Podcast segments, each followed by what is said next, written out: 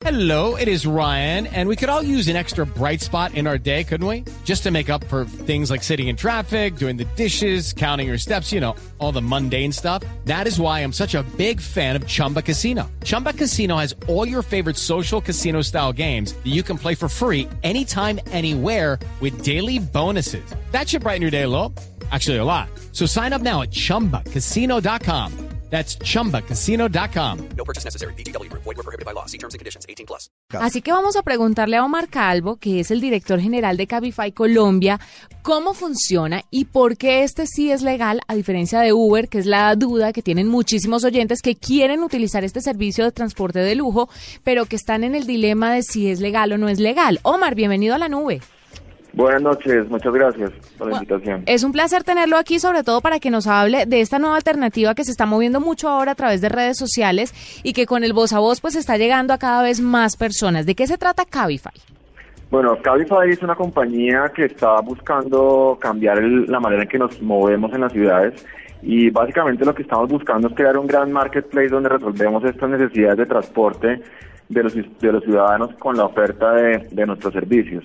En Colombia, y como bien lo decías, eh, pues tenemos algunas limitantes a nivel de regulación y, y es por esa razón que en Colombia estamos eh, nos, nos registramos como una compañía de transporte público especial, la cual nos permite utilizar estos carros blancos que, que de placa blanca que ya conocemos y solamente ofrecemos nuestro servicio al sector corporativo eh, de turismo, eh, de salud y escolar. En este momento estamos más enfocados en el servicio corporativo y de turismo, que es donde, donde estamos trabajando fuertemente desde hace ocho meses que iniciamos operaciones en el país. Pero este servicio corporativo quiere decir que ustedes trabajan, eh, mejor dicho, le hacen un contrato en las empresas o una persona que trabaja en una empresa determinada puede eh, acceder al servicio de manera particular. No, nosotros eh, nos acercamos directamente a las compañías y, hace- y tenemos un contrato con la empresa como tal y es aquí a la empresa a la que nosotros le facturamos por los servicios que le ofrece a sus empleados. Entonces es un contrato básicamente directamente con, entre empresas y nosotros ofrecemos nuestros servicios de, mm, de transporte. Si una persona particular bajara la, la aplicación y si, o si ustedes eh, bajaran la aplicación en este momento pueden bajarla pero pues les va a salir un mensaje de no hay vehículos en la zona y es porque básicamente está bloqueado para eh, el servicio de particulares. Eh, lo que pasa es que ahí te queda una duda, es decir, yo únicamente puedo utilizar ese servicio si la empresa donde yo estoy lo contrata o contrata Cabify, yo solamente podré utilizar el servicio para temas empresariales, es decir, no lo puedo utilizar para beneficio personal. Correcto. Ah, ok. Eh, Pero véngale, véngale aclaro, ah, quiero hacer una, una pregunta a ver si nos aclara un poco el panorama.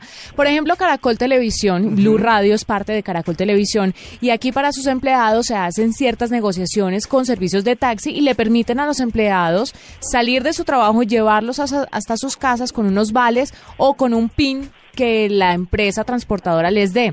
En ese caso, ¿sí serviría Cabify para ese uso personal? O sea, lo que nosotros hacemos es básicamente lo siguiente. Una vez se cierra el contrato con la compañía, en este caso eh, Caracol, eh, Caracol nos entrega una base de usuarios a las que él da la autorización de que utilicen nuestros servicios. Una vez eh, ellos nos entregan esa base de, los usuarios iniciales, nosotros los cargamos en nuestro sistema y la aplicación queda habilitada automáticamente para esos usuarios. Digamos que y, y- y pueden empezar a utilizar el servicio sin ningún problema. A veces es un poco difícil de entender eh, para nosotros como, como empresa qué, qué servicios fueron personales y, qué, y cuáles fueron, fueron eh, de la compañía, pero lo que es más importante es que la facturación se le hace directamente a la empresa. Entonces, a la hora, digamos que de conciliar esos gastos, pues habría que revisar efectivamente en la com- entre la compañía y el empleado si ese gasto fue para un tema personal o para un tema eh, de la compañía como tal. Sí, es más, es más eh, la negociación entre, entre compañías. ¿Han pensado ampliar este servicio para que ya no sea para empresas, sino únicamente para, para particulares o eso depende de la legislación? Exactamente, nosotros estamos ahora a la espera de la reglamentación del, del decreto que se promulgó a finales del año pasado eh, y que está a la espera de una reglamentación y estamos a la expectativa de cómo va a salir esa reglamentación y de qué manera eh, podemos entrar a participar eh, del mercado para poder ofrecer nuestro servicio a los particulares. Bueno, ahí lo tienen. Entonces, ¿Una es- opción? Sí, es una opción que ojalá se abra para el público en general, pues porque ya queremos un servicio de transporte de lujo reglamentado para todos, porque tenemos el derecho a escoger el medio de transporte que más eh, nos parezca y en el que más cómodos nos sintamos. Muchas gracias por estar con nosotros, Omar. No, a ustedes muchísimas gracias por la invitación.